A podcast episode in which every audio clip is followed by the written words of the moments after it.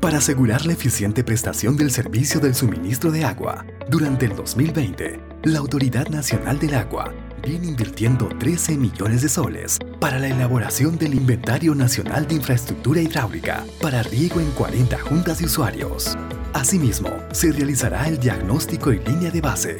En un periodo de cinco años, fortalecerá la gestión técnica, administrativa y organizacional de 127 juntas de usuarios a nivel nacional.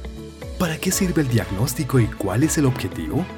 José Aguilar, gerente general de la ANA, nos explica. Con este trabajo que se realiza en el ámbito nacional, lo que se espera es realizar una evaluación integral del estado situacional de los puntos de captación, también de los canales, de aguacatomas y de los drenes en, general, es decir, de toda la infraestructura hidráulica que permite a los, agricultores realizar el riego de la mejor manera y, con mayor eficiencia. Además de ello, lo que le va a permitir a los operadores de la infraestructura hidráulica realizar eh, con mayor precisión los planes de mantenimiento, conservación, rehabilitación y básicamente la operación de los sistemas hidráulicos.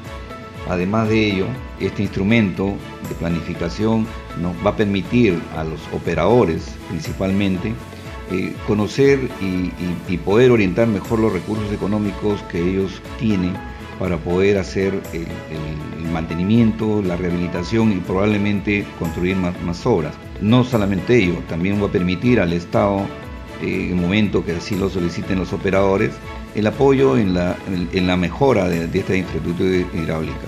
Este trabajo se realiza, lo realiza la ANA en coordinación con el Ministerio de Agricultura y la Junta de Usuarios, dentro de un plan de fortalecimiento que tiene una duración de cinco años y con ello se espera eh, básicamente mejorar las condiciones de operación eh, y, de, y de gestión que tienen las organizaciones de usuarios en servicio a los agricultores.